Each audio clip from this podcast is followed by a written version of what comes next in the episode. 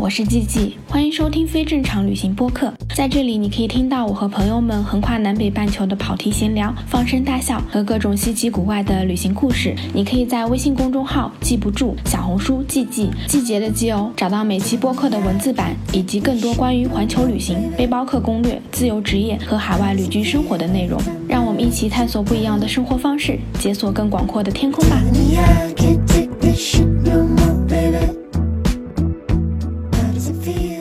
Hello，大家好，我是锤总，欢迎收听非正常旅行。这是一档横跨南北半球的旅行播客，带你用声音环游世界。Hello，大家好，我是喜欢喝一杯的季季。Hello，大家好，我是喜欢喝一杯的 Terry。Hello，大家好，我是喜欢喝一杯的 Jessica。今天这个节目，大家从一开始我们介绍的方式就会觉得非常的特别，而且肯定这期节目听的更多的是季季的听友，因为我们是刚刚开始的 Small Potato 啊，但是季季已经是大 V 了，所以呢，我们首先是向我们今天要抱的大腿致敬。我们刚才用这种交换的介绍的方式，其实是想让今天的一个主题能够快速的被体现出来，就是关于喝酒和旅行之间的一个关联。非常感谢季季跟我们一起来完成这次串台。那我想首先来问问季季，为什么当时我们一说喝酒你就 自发的蹦了出来？这个介绍会不会对我的听众产生什么误解？就是只有喝酒我就来了是吗？但真的是这样子的，就是真相在一点点的被呈现。没关系，所有听播客的听众都知道我很喜欢喝酒，我已经在播客里面无数遍传播过了。就其实我很少刷群，然后我就突然看到你们发了一个哦，我是一个喝酒的播客，然后我就想说，诶，喝酒我有兴趣，我可不可以来当嘉宾？我根本就不知道你们节目出的是第一期，我也不知道你们出了多久，我就是觉得嗯，这个话题我可以来聊，就举手了。然后你们的执行力非常强，立刻马上就拉了个群。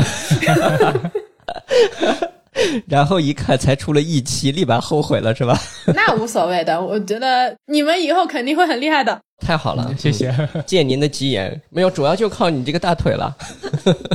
从我这期开始，对对对，从这期开始我们要火了。其实能够跟季季在一块聊，一方面是一个缘分，另外一个是听到酒之后彼此之间产生的一种对酒这件事儿天然具有的一种兴奋感。季季本身是大家所熟知的一位旅行方面的大拿，所以呢，我其实是觉得在路上和喝酒这两件事儿本身就有很好的一种适配性。所以，季季你自己在每次踏上旅程的时候，都会去考虑喝点儿吗？你问的，我是应该回答你都会呢，还是？所以我我就是想刺探一下，看看你的这个是不是每次都带着酒上路啊？我不会带着酒上路。我跟你说，只要你上路，一定会有人请你喝酒，你自己根本就不需要带。就我自己是觉得，酒喝酒它本身它就是可以去体验当地的这些文化的一部分。就像很多人很喜欢吃不同的美食，对我来说，就是去喝当地的酒也是同样的方式。所以我基本上到任何一个地方，如果这个地方它有一些他们比较特别的酒，我都会去喝一点。对，这是真的。你的酒量怎么样？就是人菜瘾大，就酒量一般，瘾头很大。那就是跟我差不多。Terry 第一期介绍自己就是人菜瘾的。以前在你的节目中其实也提到过一些关于喝酒的事儿啊。我觉得在就是旅途中喝点酒呢，它有点像一种帮助人融入环境的一种介质，就是它可以让你快速的融入到一个陌生但是又充满一定兴奋感的这种环境体系中去。很多人喝了酒之后都会话比较多，所以呢，这种交流的意识和意图就会变得强一些。还有一个呢，就是我觉得就是在那种特别美丽的那个大自然的环境里喝点酒，还是挺心旷神怡的。嗯，感觉你刚刚说的这几段 就是我我本人，确实是喝完酒特别爱说话，因为可能喝酒是一个快速能够建立人和人之间联系，然后打破大家之间那种距离感的方式。所以，如果你能够稍微喝一点，其实不用喝很多的，就是我觉得你会喝一点点，然后你。就会变得很像本地人，然后本地人觉得，哎，这个可以啊，可以处，然后你就可以听到很多他们跟朋友之间才会分享的故事。这个说的很重要，就是我们说当地人、本地人其实是用敬酒的方式来做一种试探，它其实是一种看看你是否愿意来充分融入这个环境和这个群体。所以你看，各个少数民族其实有很多的这种祝酒歌呀，对吧？敬酒的方式方法呀。所以对于不太喜欢喝酒的人来说，其实面对这种场景，有的时候会尴尬，或者有的时候就会很紧张，就压力比较大。我突然想问，你们三个人有不太能喝的吗？我们三个人最不能喝的可能就是我了。啊，你确定吗？这个好像不是很觉得应该是真实。主播首先撒谎，没有没有，我们三个人如果坐下来，然后很认真的，就今天就是想把一个人先抬到医院去的话，我估计我应该是最早被抬出去的。你们这个播客都这么凶残的吗？上来就是抬医院去了，我们这都是小酌怡情哦。那你以前小酌的特别，就是在旅途中这种小酌怡情移出来的情，感觉印象最深的有什么样？就是你刚刚其实有提到嘛，就是说很多少数民族都有祝酒歌。然后我去年的时候，其实我有去景迈山，景迈山那边他们其实有五个少数民族，就布朗族啊、傣族啊，然后各种不同的民族在那边。然后当时我们。就真的是去到有一个叫诺港古寨里面，然后在那个古寨的时候就很有意思，因为那天我没有吃饭，然后因为那个地方又很偏远，它就没有饭店，然后我就路过别人家，我就看了看窗户，因为那个人家里正在吃饭，我就看了一眼窗户，看完之后呢，然后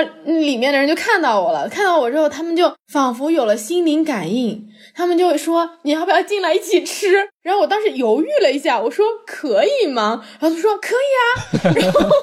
因为真的很饿，就是我们早饭也没吃，然后中午又十二点了，然后想说人家都说可以了，我为什么不行呢？然后我就进去了。进去之后呢，正好是碰到人家的生日，所以就有很多菜，他们所有人都在喝酒，就在喝啤酒，然后就是每个人已经脚下都已经摆了很多个空罐子，然后还在喝，然后你一坐下，他们就开始喝。喝的时候，他们其实是几个傣族和布朗族的几个朋友坐在一起的，然后他们就会唱祝酒歌。其中有一个小伙子，他本身就很会唱歌，然后也会弹吉他。当时我们带吉他嘛，然后他就拿我们吉他在唱。唱的时候，他就把每一个少民族的祝酒歌都唱了一遍。然后他每唱完到最后，然后他们就会喊，大概我不是很准确，因为我的发音可能方言不准，就大家就是睡睡睡睡睡，然后就干杯。就睡睡睡睡睡，然后就碰一杯，所以就等于他唱完一首歌，我们就要干一杯；唱完一首歌，我们就要干一杯，就真的很好笑。然后我就发现他会唱很多祝酒歌，他可以把少数民族的歌都唱一遍，然后就会变成疯狂喝酒，就这个印象还挺深的。这人有可能是当地酒协的，他们不需要酒协，他们每一个人都很能喝，就是不分男女，都超能喝。村子就是酒协。还有这种协会吗？你是不是走进了人家的酒席？没有，你刚才说的那个让我想起来，就是如果我是坐在主人位的这个视角上，我在想象那个视角，就是你突然窗户上露出了一个头，然后 往里看，没有不敬的意思啊。但我就想起我以前看纪录片儿，就是镜头指向那个呃老宅子的外面，然后里面大家坐在小矮板凳上吃饭，然后溜达过来一条小狗，然后大家就来来来，然后就进来。你这段描述过于生动了，我建议剪掉。因为你这个窗户上探个头，然后被招进去吃饭，这个挺好。那你听了那么多歌，然后也没随个份子吗？人家过生日，谁过生日还要随份子啊？就是我们都那么开心，甚至就很好笑。就是我们其实喝酒喝到一半，然后当时有另外一个大哥，他就说：“哎，要不要喝一点我们特色的酒？”然后本来我们在喝啤酒嘛，他还拿了他们的茶酒，因为景迈山是产古树普洱的，他们有非常非常多的古树普洱茶园，然后他们会用那个普洱泡茶。就会把茶酒拿出来，然后不同年份的茶酒呢，它是不同的颜色。比如说你泡的久一点，它就是有点像那种淡淡的咖啡色，就是很好看的那种金褐色。然后如果是刚泡没多久的，就是那种浅浅的浅金色，特别好看，都是用白酒泡的，但那个巨烈。那个大哥就给我们每人倒了一杯，然后尝了一口，太烈了，白酒真的是 hold 不住。那还蛮特别的，就是能够喝这种茶酒，它有一点点淡淡的茶香味。这个的确挺特别。我们之前就我们自己节目还聊起过这个五二零的时候喝点什么酒。当时我们的那个鸡尾酒里边还讲到过，就是也有这种咖啡，就是用爱尔兰咖啡来配做出来的这个鸡尾酒。所以其实世界上有很多饮料的这个原材料啊，跟酒进行搭配之后出来的这个感觉是很特别的。但是说实话，我自己倒是我也挺喜欢喝茶的，但是我倒还真的没有喝过茶酒。你们有喝过吗？还真没有。我也没有。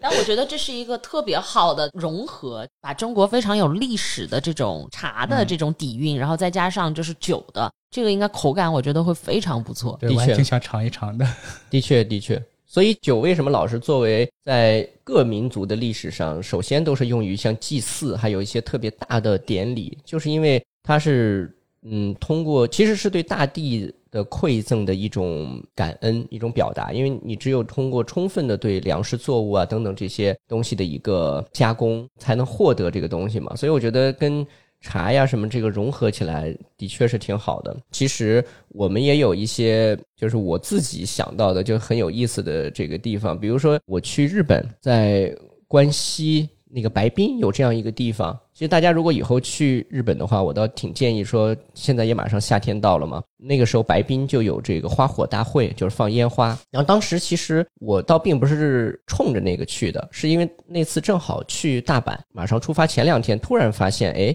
好像有个花火大会，我们就想着去看一看，然后就从大阪坐了一个叫黑潮号，一个黑色的那种高铁吧，啊，就新干线，然后就专线一直向南开，就到了白滨。它其实就是有很多白色沙滩的这样的一个海滨，有大量的日本人在那边度假呀，然后也有些老外啊，当然中国人也不少。它的放花火的地方是在一些巨大的这个船上面。岸上就是在离沙滩有一段距离的地方，就像小吃街一样，有很多大排档，就临时摆出来的这些小吃摊位。完了之后，就有很多人在喝啤酒。我其实去日本去过，也有好几次了。我觉得其实比起清酒来说，日本的啤酒倒是确实让我印象特别深刻。而且我觉得日本人好像也比较有意识的在推广他们的这个啤酒上的一种文化。就是我看很多日剧，包括你比如说像深夜食堂啊什么，是吧？它就里面经常会主要出现的就是以啤酒为主，但的确他们的啤酒的味道会特别的鲜醇。然后在那个花火大会里面，巨大的有音乐的声音，然后伴随着烟花，然后深夜海浪的声音，你坐在沙滩上，然后喝啤酒，就是那个感觉确实非常的强烈。你看那个烟花打上去，它在空中还是一条线的时候，还没有炸开的时候，你就喝口酒，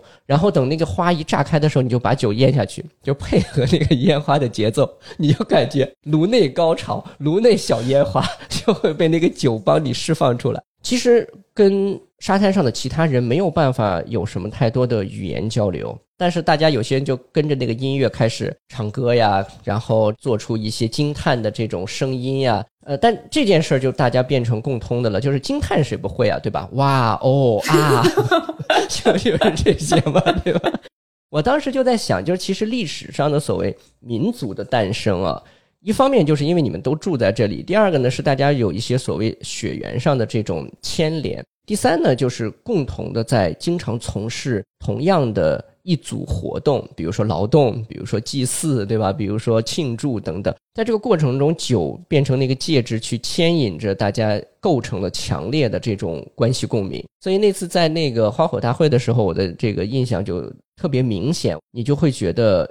你的那个陌生感和那个身为游客的那种角色感就会立刻的就消失了。对的，其实我觉得有时候酒可能它只是一个载体，但真正的你在很多时刻，我觉得人和人之间的那种感情它是可以共享的，不是说你一定要需要靠语言去交流，因为语言真的是最薄弱、最薄弱、最薄弱的东西了。它有很多时刻，你只要在那里，然后有这样的环境，有这样的氛围，有这样的感受，每个人是可以完全性的感受到一样的东西的。也让我想起来，你刚刚讲到就是很多民族性共通的东西。我有一年去墨西哥，然后在墨西哥的一个小镇上，也很神奇。我当时在那个小镇上住了一个青旅。就认识了一个本地的村子里的人，他是一个导游，然后他就有一天，他要邀请我和一个德国的和一个瑞士的小哥去他家吃东西，然后喝酒。主要就喝酒。然后他们家是在一个镇的边上的村子里，然后那个小镇本身就是属于墨西哥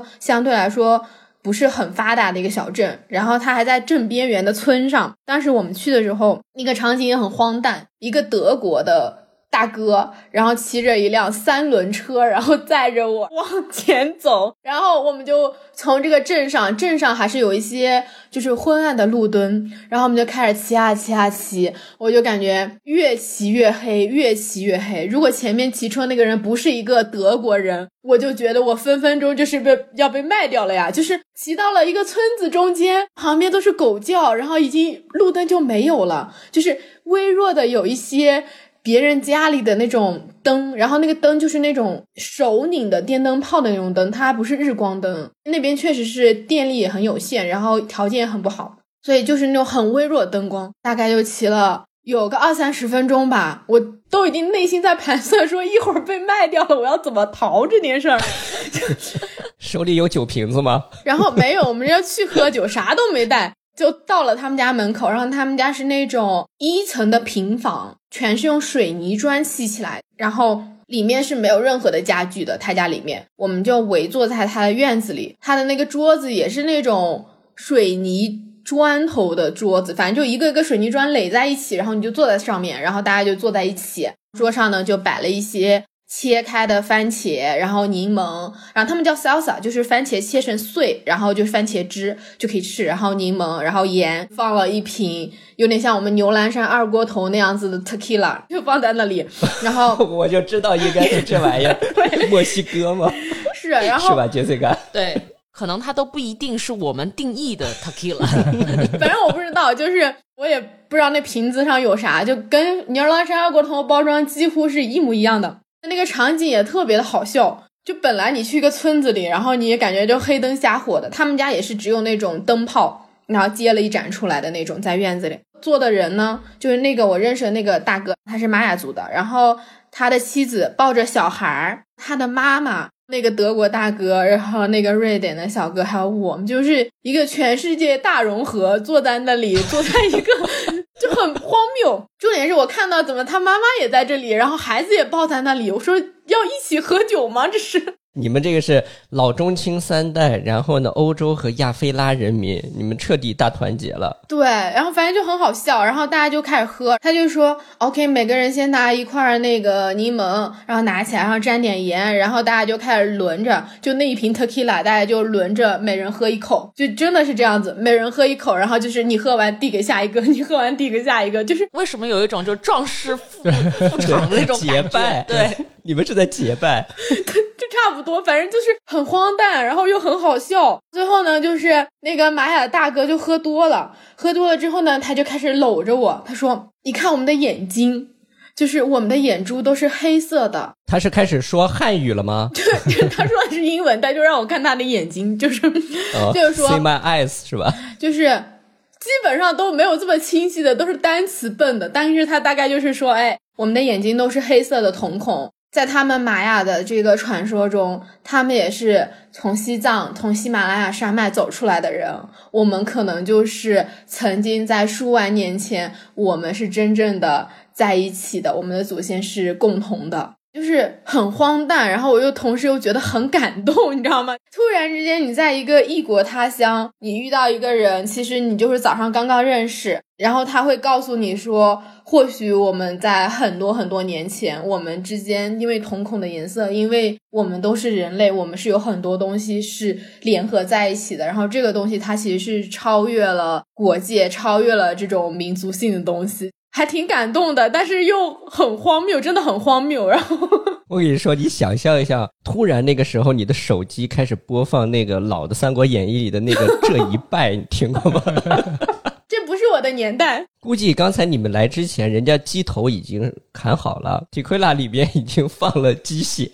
然后大家一人一口，这都是啥呀？从此结拜为义结金兰。我首先啊，就是你的这段经历让我对你肃然起敬。就你让我想起来最近我在看书的时候的一个感悟，就是说一个人是聪明很重要，仁慈重要，还是他的勇敢更重要？就是他是靠什么来进行一种对人生的这个价值上的取舍或者判断的。然后呢，关于智慧和勇敢这件事儿是有很多争议或者说争论的。啊，但是呢，你刚刚说的这个让我想到一个很重要的观点，就是说智慧其实主要是用来人对世间事物或者信息的一个处理过程、理解方式和判断。但是最终做决定，就人的一些重大的决定，其实都不是基于智慧，而是基于自己的一种勇气。就一个德国人骑着三轮车拉着一个中国妹子去一个黑咕隆咚的墨西哥村子里面，完全是当天认识的一个大哥。对，然后去喝酒。我觉得你这个是真正人家说的，就是我什么都没带，我就带了一条命来喝来了，太厉害了。这种酒我还只跟我有一次大学的时候在食堂吃饭吃了一半被拉去喝酒的经历有点像，就啥都没带。人家说什么都不用带，你就带一条命出来喝就行了。然后果然喝的就给喝到医院去了。我有一个问题啊，那你平时喝酒你带什么呢？平时喝酒带手机啊，这什么烂答案？总得打电话给那个幺幺二零吧？不对，这个要说的文艺一点，你得带一份诚意吧，你得准备一些这种情绪吧，对吧？就是在喝酒跟谁喝之前，其实已经脑子里开始歪歪了嘛。你是说我应该带上我的勇气和我的智慧？下次这种的最好腰里还是别个酒瓶子之类的，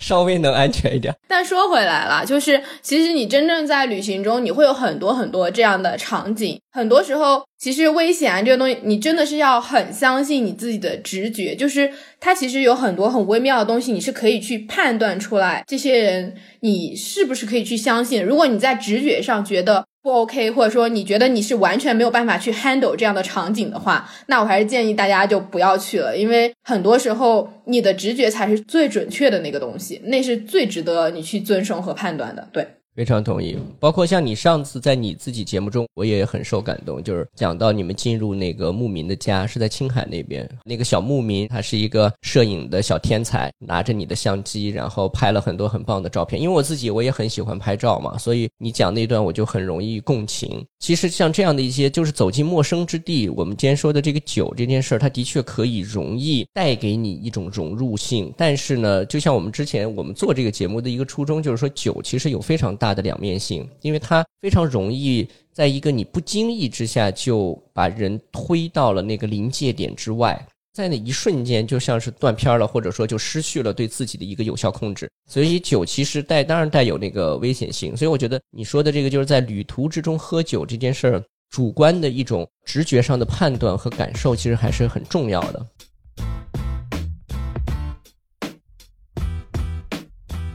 我觉得有一个有意思的，我这边的一个经历可以分享一下。嗯因为这是之前去泰国玩儿，嗯然后泰国玩儿，因为就是游客嘛，本身就是去芭提雅之后，然后一定要去那个东方公主号上面，嗯然后去体验一下人妖表演呀嗯什么之类的，然后在那边喝，喝的是啤酒，用那个扎啤杯。大概喝了有个两扎左右吧，嗯然后那边开始它有一个中岛台，嗯然后有那个人妖表演了，然后两个人妖在上面跳舞干嘛的，就像一个很嗨的一个夜店一样的那个那个场景。嗯当时因为有点喝大了嘛，然后就去围着那个岛台去跳舞，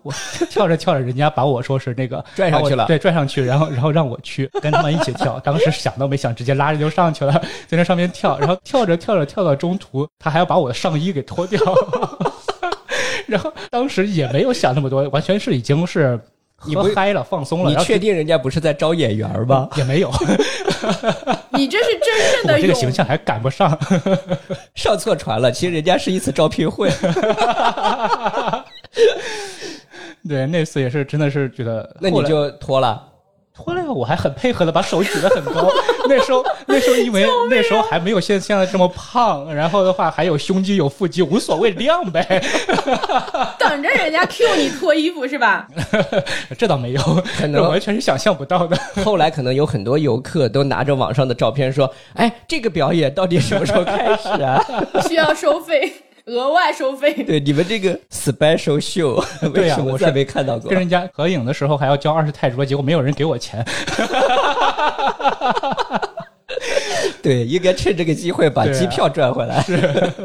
的确，人有时候这个喝多了是容易有一种这个魔性的感觉。我上次在那个日本，就是是在东京一个很小的一个小饭馆。我跟我老婆孩子走累了，说随便就挑一个进去吃吧，也不在那个 Google 里边再去搜什么哪个好不好的。结果进去之后呢，就发现人家很小的一个小两层，很窄。一进门呢，有一个小吧台，就是老夫妻俩。都是哇，这个满头银发，非常客气的行礼，然后呢，请我们上楼，我们就到楼上。楼上呢，结果就我们三个人，我们就坐下来，很宽敞。两个老人家的儿子就上来让我们点菜，但是他一毛钱的英语都不会说。然后我们就开始用那个手机的翻译软件，还是前些年的事儿了，所以他那个翻译的质量也不咋地。后来我们就郑重的决定，干脆瞎点算了，就开始拿着那个菜单儿，就 凭感觉。哎，很像当年就是有一个很老的电影，这个太暴露年龄了，叫《大撒把》，然后呢就是葛优演的。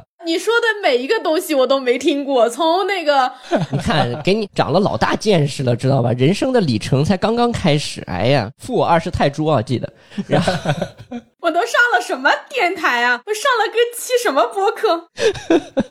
然后呢，在那个电影里，葛优在那点日本菜的时候，就是这个这个这个，点完了之后，最后上来了一一桌子全是汤。然后这次其实你上了三份主食，对，还真是，就是什么乱七八糟的，反正就点了一堆，但它都还挺好吃的。后来呢，我们就发现它的那个很小的一个小店，但是它所有筷子呀什么上面都有个圆形的标志。就完了，我节目介绍里还可以放一个我当时在他们门口拍的照片，都是他的家族的这个族徽。就是是他们的一个家族的一个小标志。那天在他们那个楼上，就是我跟我老婆我们俩人就喝啤酒啊什么的，就喝的我觉得有点像那个微醺状态了。后来呢，就拉着那个老板的儿子就在那儿。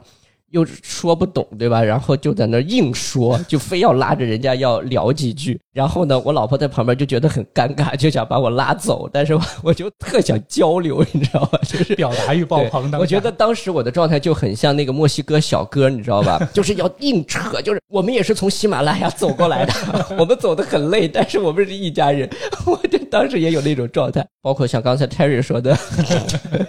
在在美妙的这个泰国，那个时候直播呀、什么短视频呀还没有那么火。如果有那么火的时候，我可能就社死了。没有，你现在就已经是大 V 了，我觉得 做直播肯定是，可能我们去泰国就能找你玩了，我们还要付钱给 Cherry，二十泰铢。太可怕了。杰斯卡，你去泰国也喝过酒的是吧？前面因为你们在讲就是要有一个主打勇的时候，其实我觉得我在当时倒不是主打勇，是我确实受到了某一种的生命威胁。当然不是喝酒的时候，因为我们去的时候呢，不算旅游团自己组的嘛，一行人都是非常喜欢喝酒的。然后我们一落地，然后我们先是在免税店就直接买了好几瓶，每个人都买了好几瓶 whisky，就限量每个人两瓶嘛，就买完。我觉得我们当时做了一个非常明智的决定，因为后来我们到了那儿之后，我们的那个导游就告诉我们说，这两天都是泰国的类似于斋月，是不允许就是在外喝酒的，而且没有任何的酒吧是开门的。所以那几天其实我们就靠着机场买的那个酒，就基本上就是在我们住的那个酒店喝。然后到最后一天的时候就。开了，然后我们说哇，太棒了，我们一定要去，就是市中心最棒的他们的那个 club。然后我们说，我们就查查完就说好，我们要去，就四个人。然后我就记得特别清楚，三个女生，然后呢还有一个大哥就带着我们去。每次都有个大哥，对，德国大哥没有没有没有，因为我们当时是旅行，就是相当于旅游杂志，呃，大家都是做旅游的一些圈内的朋友，然后我们就叫辆车。到了哪儿就还跟那个司机，反正那司机英文也不是很好嘛，就是大概就是在比划，然后加各种的说，然后说一定要一定要我们要去哪儿，他说 OK OK OK。等我们到了之后，就发现越开越偏，越开越偏。然后他到了一个就类似于就是那种像很破落的那种夜总会的感觉。然后我们就跟他说、呃错了，这个地方不是我们要去的地方，我们要去的地方在哪里？还 search 给他看。然后那个人就非常不情愿。等到了我们那个酒吧，我们已经看到那个门牌了，他在大概离那个酒吧还有两百米的地方，他就停下来了，然后就把车窗给锁了，就是临时加价。他就说，因为就是你们说错了地方，所以反正就叽里呱啦，反正讲了一堆，我们也听不懂的，反正大致意思就是你一定要加价。嗯，我已经不记得当时多少泰铢了，反正就合人民币大概得要有个一千块钱。这么多，对，它就是相当于临时加价。都能回国了，对，然后我们就说，能跟就说 Terry 拍五十张照片，对，就是他的那种、当时的意思就是，如果你们不给，因为那他直接就车窗就锁了，啊，就不要下去了。对，就不要下去了。那个时候其实是怎么跑到就是曼谷这种地方都会受到这种情况，后来还是就不想再有更多的纷争嘛，因为在当地其实还挺不清楚状况的。然后就看到旁边还有人，好像就试图想要围上来那种感觉，然后就赶紧付了钱，然后赶紧下车。啊，当然了，我觉得可能有一个这样子的这个前提的条件之后，然后我们在那酒吧就喝的特别开心，然后就发现那个 club 喝酒的时候，发现哇，他们那边的酒吧就是真的是便宜，真的非常便宜，对标对标国内的那个酒的价格的时候就很开心，因为就我们比如说平时可能去 club 你点一套酒，然后加上你要有一个卡座什么的，那个价格就非常贵嘛，可能是上万的价格去，在那里你同样的一套酒只要一千五百块，然后突然之间在那里做了大佬，你知道吗？然后因为那个大哥，然后就带着我们三个姑娘嘛。有很多的一些欧美的，可能其实也没有特别有钱，他们其实大多数都是拿了杯啤酒，然后就在舞池里边跳一晚上那种。然后我们那大哥喝嗨了，就是全场只要是在我们这边附近的，然后就各种请他们喝酒，就买 就一套一套的酒都买，你就各种请喝，然后还把他们拽到我们的桌子上来，也是一个民族大融合吧。好劫后余生，是，看破红尘了。那个路费都已经花了这么多了，无所谓了。对，对，然后后来那大哥最厉害的事情是，这大哥后来我们就找不着他了，因为主要问题就是不知道他自己窜台窜到哪一桌去了。后来就发现，OK，他是安全的。我们去拽他说啊，我们也差不多了，我们可能差不多凌晨两点多了，我们就说我们回酒店了。他哥说不不不，我还要跟我这个德国兄弟再喝一口。又是德国兄弟。对，但事实上，其实那大哥因为英文也不好，反而跟那德国兄弟两个人，我不知道他们在交流啥，但感觉上面就是两个人用着两种语言，但是沟通的非常的顺畅。嗯，已经不需要言语了，大家就是灵魂交流，对对对对对对对。都在酒里了。全世界的人喝到最后都这样了。而且那 个时候我记得特别清楚，就是我见识到了他人生中他的这个语言天赋的巅峰。就是我大概认识他那么久，他蹦出的这个英语的词汇，在那刻那个晚上，我觉得他就是一个英语大神，灵魂附体。突然之间，他啥都会说了。对对对，各种熟练的语法都出来了。对，太好笑了！你这个故事全是转折啊！这个故事从这一千块钱开始，到你们觉得这很便宜，我觉得都太离谱了。打开了人生的新境界，太可笑了。但我其实真的挺想说的，就是曼谷是一个比较乱的地方。如果大家去喝酒，真的在曼谷要很小心，因为我不止一次听过有很多人在曼谷的这个酒吧街上喝酒是被下药的，可能他就把你的钱包什么都拿走。其实它是相对来说比较混乱的。如果是女生单独，或者说你只有几个女生的话，大家还是要注意一点。我觉得曼谷还是挺需要小心的。这是个重要的提示。的确，在有些地方，就是我相信背后一定有一些类似利益链条啊等等，就它已经变成了一套甚至可以称为产业的东西。所以呢，你其实，在不经意之间就已经变成陷阱里的这个猎物了。所以大家的确还是要小心点儿。嗯，但是刚才杰斯卡说，就是他们劫后余生从一个被锁起来的这个车里出来，然后我就想象啊，他们走到那个酒吧，然后那个光打在他们脸上，让我想起季季你刚才说，就是饿的不行的时候，站到人家窗户上看到里边的满桌子菜的感觉，这个有点妖魔。我们说点正经的吧。我觉得这个世界上有一些特别好的店，有些小店其实让我印象特深，就是我那时候在日本的奈良有一个很小的店，然后呢也是夫妻俩，老夫老妻的。然后日本的夫妻店都非常有意思，我去过两个，还有一个是在那个泡温泉的那个香根。啊在香根都是小地方，对，然后有一个很老的宅子，其实已经有超过一百多年的历史了，是个老房子。然后他们又修修补补啊什么，就变成了这么一个饭馆。香根的那个饭馆叫大地，就名字也很好，跟那个奈良的那个很像，都是老公在厨房里面忙前忙后，就是在做这些菜呀、什么的。老婆呢，就是感觉都是挺精明、会社交的这种状态，就是管收钱呀、迎来送往啊这个状态。在那个奈良的时候，他那家店里边只卖金枪鱼料理，生的金枪鱼的拌饭，给我的印象特深。然后也是在那儿喝啤酒，就是周边的老邻居过来，在他那儿点一杯酒，然后呢点一个这个金枪鱼刺身，坐在那儿打开报纸，有一搭没一搭的跟老板聊两句。老板呢在这个台子后面忙活一下。所以我觉得，就是有时候酒的那个时刻加上那个场景，它有点像是一种加强记忆的一种东西。因为我记得我去日本的时候，因为我去了好多次，而且是不同的地方。嗯那个时候我去日本九州，就是熊本啊、鹿儿岛啊嗯等等这些地方的时候，我每到一个地方，我就会发现它主要是以一些烧酒。嗯然后就会有它非常明确的那个特色，比如说它是有橘子的，嗯然后有那个红薯的 红薯烧酒，呃对它每个原材料不一样，然后有柚子的，就它每个地方，然后你就觉得特别好玩，所以我到一个地方，基本上就过一个州，然后我就买一瓶烧酒，过一个州就买一瓶烧酒，一路喝过来。对对对，只可惜就觉得不能背回来，太重了。刚刚你们说的时候，我也想起来一个经历，就是跟刚刚锤总说的非常像。我那时候去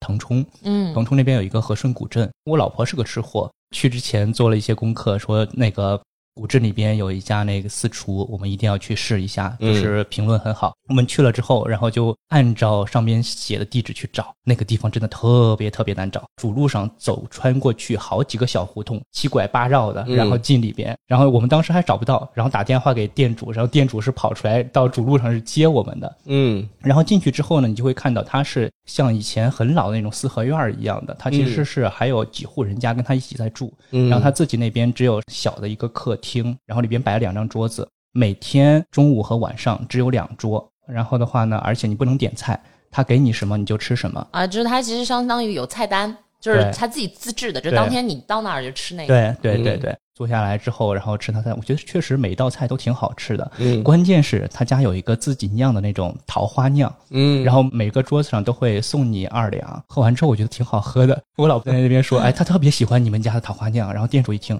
再给你来一瓶。我说可以吗？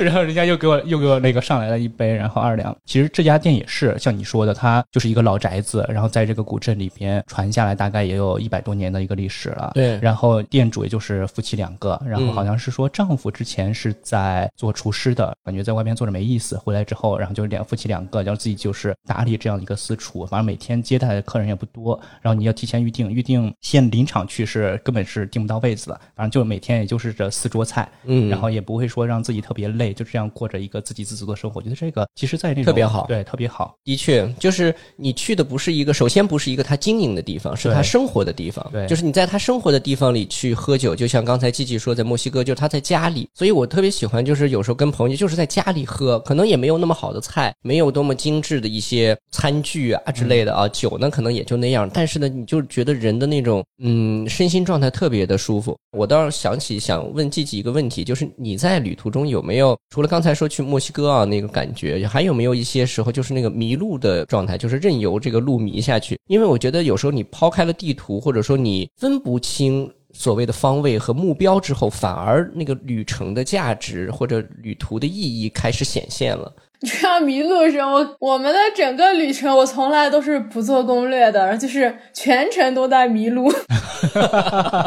迷着上路，重点是很好笑，当时跟我一起去稻城的一个朋友，我走之前我跟他开玩笑，是另外一个朋友跟他开玩笑，他说你只要跟季季出去，你一路上都不用愁吃喝的。然后那个朋友还不相信，第一天他就验证，一路靠化缘。对，你都不用化缘，只要站在那里就有人给你倒酒，话都不用说，这真的好 就是有缘。对一些玄学。我们说了很多跟人有关的事儿，我觉得我们也可以再说一些跟自然有关的事儿。就是我自己有一次特别印象深刻，就是在山南军马场去玩，然后走整个西北环线，因为我自己的有舅舅啊，还有我的这个哥哥姐姐，他们在河西走廊的几个城市张掖、酒泉这几个城市生活，所以呢，我就过去像投奔亲友一样去蹭他们吃喝去了。呃，然后他们就带我去山南军马场玩。早上的时候是先去胭脂山去爬山，在下午的时候就去军马场去拍照。后来呢，因为认识当地的朋友，那边他们有私人的这种像草场吧，我印象特别深的就是夕阳西下的时候，坐在那儿也是喝酒，吃一些自己带过去的酒菜。之前看到的马都是那种给游客骑的，反正有一个马师，这个牵着它就溜达溜达。我还正在跟我哥哥姐姐他们说，我说很遗憾的就是没有看马跑起来，因为我在上大学之前，我们一大帮高中的同学去甘南草原去骑过马，就是在雷雨天，然后刚打完雷下完雨，我们就骑着马在那儿狂奔，就是那个印象一辈子都忘不了，真的感觉像在草上在飞一样。所以呢，我说这个今天很遗憾，就是没有看到马在跑。结果刚说完，那个感觉非常的生动。你坐在大的那个草原上，然后就感觉地开始震动，就是你第一下根本是没有看到有东西出现，也没有听到声音。你首先的感觉就是有点像地震的感觉，就是地在动。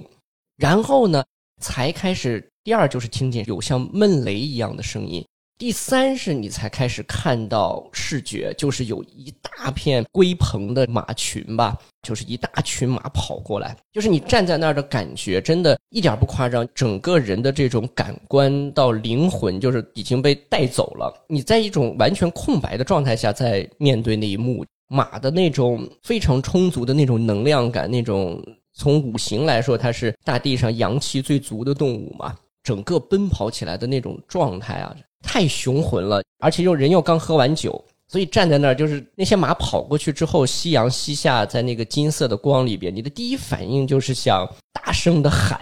完全无法忘怀，就是会久久的去怀念。我觉得跟自然之间，就是在你有一些这种酒精的这个刺激啊，这样的一些激发下，然后在面对一些神奇的一幕之后，你就觉得人生好像在那里被做了一种标注，那种标注其实我觉得会滋养一生的。何总当时是不是有一种魂穿的感觉？对对对，绝对的，对吧这真的是，真的是。而且刚刚前面我们喝酒的时候就在聊起，比如说像霍去病，我自己后来回来写文章，我把河西走廊称作这个大汉帝国的肾上腺素嘛，就是如果没有大马营，没有整个的这个马匹和这个军备上面的这种武器上的质的飞跃和提升，其实汉武帝的雄才大略和雄心也无从实施嘛。但是呢，最牛的就是老天又派给他一个流星一样的霍去病啊，跟这种速战的这个超级武器结合起来，人马合一，太可怕了。所以我们当时也见到了汗血宝马，见到了一些名贵的马匹，就是你站在一匹高贵的马的那个面前，他的那个眼神儿和那种状态啊，真的很难形容。就是你面对的，真的就是一个伟大的一种生物，有这种感受。后来呢，慢慢夜色上来了之后，这个月亮从祁连山那边升起来。哎呀，人真的，我的第一反应就是很想哭，就是他有一种悲心从自己的心里升起来，就是我觉得那一刻是让你觉得能够触及到自己一些真实的东西的。那是我第一次在喝酒啊，在这个过程中，然后跟自然的很多东西、生命的东西去做了一种连接。嗯，你这个让我想起来，我去那个圣托里尼，嗯，然后结婚的时候度蜜月嘛，去希腊那边玩。它本身是海边，然后有一个悬崖，上面全部是一排的那种蓝白色的一个房子。对，然后在那边坐着，然后我老婆点了一杯咖啡，我然后点了一杯酒，就说大家在等着看日落。嗯然后旁边的一个悬崖边上，然后那边又聚着很多人，拿着各种各样的一个长枪短炮的一个相机，在等着 等着拍日落。那就是我。对，然后你会看到，当太阳真的是往下落的时候，然后太阳一直是处于一个光照很好的一个情况下，就是在整个的一个蓝白相间的这样一个世界里边，一点点金黄慢慢的晕染上那个白色的一个房屋，一点点的由浅黄变金黄，然后再去到随后再变淡，然后那种嗯色彩，那种整体的，就是我感觉是像你刚刚说的。我觉得不是一个标记，对我来说像是一个灵魂的一个净化一样，就感觉那一刻特别的，就我可以放下一切的脑子里边一个杂念，特别的沉浸在那一片的风景里边。对对对对，日落这个东西的确就是对世间所有的生物其实都是有质的影响的。对就它代表着那种时光的逝去啊，然后一种就是它会让你想起很多对自己生活的一种反思。季季，你看过日落吗？喝着酒，你这问题问的我好像好没有戒指，没没看过，没看过，日出也没看过，日落也没看过，其实锤总的最后的落点是喝着酒看着日落。对，都没见过。看你怎么接。好，那我们聊下一话题。笑死！对一个旅游博主问有没有看过日落，哎，我觉得这不是旅不旅游的问题，我觉得可能大部分人都去看过。没有，其实我刚刚从那个西沙回来，就是去海上嘛。然后你知道，我们帆船航行，然后一直都是在海上，我们航了六天，所以其实大部分的时候，你见到的就除了你自己的船之外，海上是没有任何东西的。然后海上的那个日落真的是特别特别特别特别震撼的那种，它很直接，不会像你在山上或者在你任何的场景，它有任何的遮挡，就是在一两分钟之内，你就是看到巨大的太阳就在你眼前，然后它那个纯粹的颜色就是那种纯粹的橙红色，然后你就看它慢慢的从天上，然后就沉到海下去，一两分钟之间它就会消失。然后你每天就看日落，然后在甲板上吹着风，那个时刻就是你就是会感觉到自然所拥有的那种包容和宏大的力量。你实际是不需要有那么多的思考的，你只要身在其中，你就会被这些东西包裹住。你人就是会处在一个像母亲的怀抱中的那样的一个感受，你好像就是被日落、被这些空气、被海风紧紧的拥抱了，所以。其实我在海上看日落的时候就特别感动，但那个时候我们在海上是不敢喝很多酒的，因为太晕了，就是一直在疯狂晕船。但我自己其实有一个习惯，就你们讲到说那个自然中，我很喜欢徒步，跟朋友一起去徒步，我就会拿一罐啤酒放到我的背包里，然后到山顶的时候，然后我就把那个啤酒打开，然后把那喝了再下去。但那个是一个特别爽，因为在你运动之后，然后喝那一罐啤酒的时候，就会特别特别的，它的惬意度就会提升。对，然后你还会有一种你自己爬到那个山顶的那个仪式感。我经常就是一个人坐在山顶，然后就看啊，脚下是一整片你刚刚爬过的山，给你带来的那个感受就很惬意，甚至有一点就像你前面最早提到的，它就像是你在祭祀，你在敬畏这整个大的自然。其实是个很好的习惯。就是我们还真的最近在琢磨着搞一些这种无醇的葡萄酒，然后呢，来给我们这些喜欢喝酒的朋友们一起来这个试一试。就是因为有些人可能是他并不是抗拒酒，而是比如说身体状况或者说他的一些情况，他对酒精本身不是那么容易接受。我那天跟锤总讲了一个道理，我说女生有的时候喝酒，她比较会容易会影响她的妆容，因为就是有一些女生她如果比较容易脸红的话，就是其实不太能喝酒。呃，对对对，的确，这是我作为直男我们这个领略不到的一个很重要的关键点。我完全没有思考过这个问题，我刚刚在怀疑人生。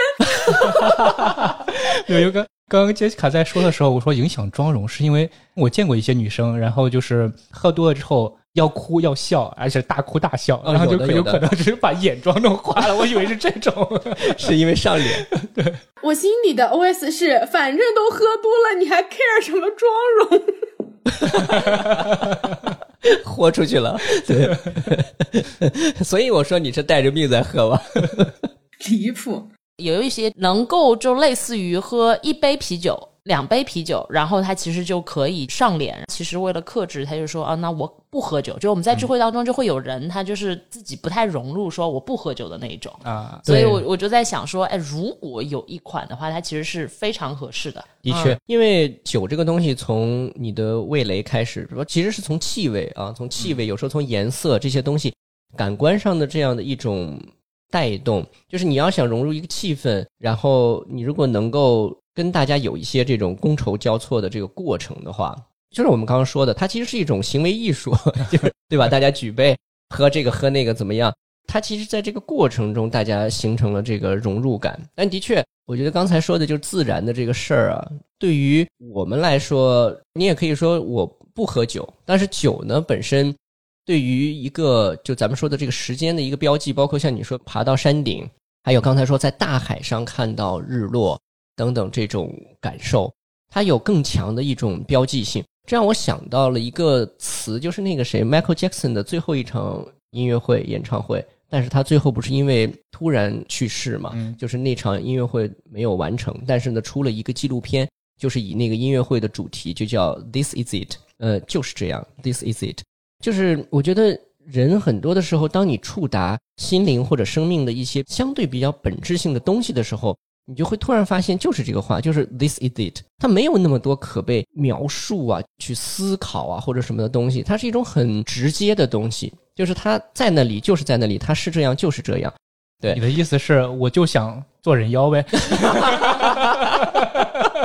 哎呀，这个回马枪，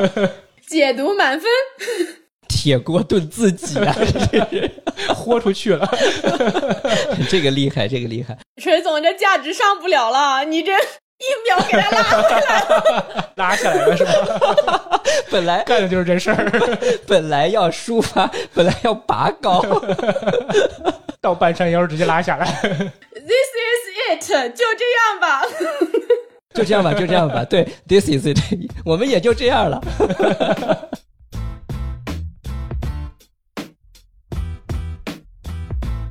从今天最一开始讲到墨西哥的故事，然后到泰国的故事，到车里的故事，到各种故事，其实反映了一个点，就是当酒出现的那一刻，它可能是一个最简单的一个生活的小小的仪式。其实像那个像二锅头一样装着的 tequila，然后一些都不知名的一些酒，然后别人家随便酿的酒，用一个铝制的饭盒、小搪瓷缸子或者什么给你来一杯。它最重要的是超越了人日常的一些信息表达和交互的方式，呃，语言呀、动作呀、情感这些东西，你都可以往一边放，就是喝就行了。就它是一个最简单的一个本质性的东西。其实我之前在看一些书的时候，就是我发现。不光是中国人喜欢在一块儿，就是咱们说动不动就是吃饭，对吧？不管什么事儿，天大的事儿，先坐在一块儿先吃饭。嗯啊、今天是有矛盾还是有感情，还是怎么样，都是问你吃了吗？走走走，咱们这个事儿搁置争议，先吃饭。以前说中国人的这种吃饭文化或者怎么样，但我后来发现，其实比如说在天主教里边，在很多宗教里边，一起共同进餐是特别重要的一个仪式。所以就是像你刚才说的，比如说跟朋友一起，我们一起做一顿饭，做的也没那么的好吃，然后也没喝多么高级的什么这个名酒，但是这样的一个最简单的方式，其实把我们真正的形成了一种简单的这种连接，就是其实连接是一个很简单的事儿。你刚才讲的很多的故事里面，季季就是其实给我印象特深的。你说站在那个村口人家的那个寨子那里，然后那个大姐就直接先倒了一杯酒，就什么都不说啊，就是先喝，你先喝。我觉得这个我反而印象特别深，就是不需要那么多的表达。不需要去判断说你是不是一个陌生人，你是什么身份角色，你是怎么样，就是因为此刻你站在这里，你站在这里就是在这片天地里，在我们的这个氛围和这个圈子里，那么我们就先喝一杯吧。所以我觉得这个其实是特别，我觉得给人一种启发的地方。其实，在很多的生活里边，我们觉得日子越过越复杂，有很多的时候可能都是因为忘记了这种简单的一种仪式或者说连接的方法。最重要的还是在这个行为中。人突然把自己打开了，放下了。其实，在这个很快速的一个过程中，你就马上回归到了一种正常的生命状态。这个其实才是就喝酒，我觉得特别有魅力的地方。嗯，嗯，你们俩成功的，我们俩都升华完了。我可以最最后做一个升华。那我就不升华了，我就负责把大家拉下来。呃，我觉得喝酒这个东西吧，它最重要的是我在当下，可能我自己的那种心境或者跟朋友那种连接感会特别强。嗯因为我最近特别想喜欢看的一部电视剧，当然一部日剧，就是它叫《晚酌的流派》。她那个就是女主，她自己就是一个非常非常严谨，她每天就不愿意加班，不加班的理由其实就是她晚上回去要非常仪式感的做一顿料理，但那顿料理的最终的结尾和收尾，它其实就是那一杯啤酒。嗯就是他为了这个啤酒，他甚至于每天他要去计算自己消耗的卡路里。我今天必须要一运动，我必须要去做大量的身体消耗，我才可以去体会到最后的那一个嗯。冰的冰杯之后的喝下的那个冰冰啤酒。它其实那个日剧因为都很节奏很慢，你就在看他做料理，看他在准备食材，看他做了一道道美味，的确，对。所以这个其实是我的感受，就是我刚刚我们说对酒的理解嘛，的确，对，嗯。所以我们也希望，其实呃，无论是这些听友还是我们这边的听友，其实，在最后，他其实落到的就是自己怎么样去体验和体会自己的这样子的一个放大自己的感受的部分。是的，是的对，跟自己连接，跟他人连接，简单的连接。好，我突然想起来了，差点忘了，最后我给你们真正升华一下。你们一期播客半期升华合适吗？半期都在升华，中间主要是被人妖打断了，要 什么意思？要不然升的老高了。最后这个升华大家都喜欢，我们会提供三瓶免费的酒，一瓶呢是感谢季季和我们的一个联动，当然也是我们也连接一下，就是很感谢这份缘分吧，能够大家虽然还未曾谋面啊，但是希望有一天能够在一起好好的喝一次，这是就是想赠送一瓶酒给你。第二呢，就是还有两瓶酒呢，一共三瓶，还有两瓶呢，一瓶放在季季的节目中，请季季安排一种恰当的、合适的方式 跟听友共享，或者说有抽奖或者什么，这个就由你去决定了。还有一瓶呢，就是在我们的节目里边把这瓶酒呢赠送给有缘的一个朋友啊，所以呢，这是我们聊表寸心，也是希望大家能够在喝酒的过程中体会到更多的我们刚才说的幸福和满足吧。嗯，嗯，谢谢谢谢谢谢送我酒，太开心了，说了半天，只有最后这个是真挚，就早说就好了。对，然后 要不要不我们重录吧？不是开头就这一句，然后这期结束了，我觉得转发率应该很高。其实大家可以这样子，就是大家听到这期播客的听众转发我们这期的播客，然后你可以在评论区底下给我们留言，就分享一下你自己关于喝酒的故事，然后到时候我就抽一下写的最好的那个人，价值上升的最高的那个，然后就送这个酒，给大家一点压力。我们可以卖个关子，我们应该选的酒还是蛮适合夏天喝的啊，而且是我们自己已经喝过了，觉得很不错的酒，而且也挺适合女孩子喝的。听我们这种播客的女孩子都很厉害的，根本不用担心酒量。应该是我有顾虑才对。送的少了不够喝。好，那我们最后谢谢季季，这就是这期的播客了，咱们下周六的时候继续闲聊全世界，拜拜拜拜。拜拜。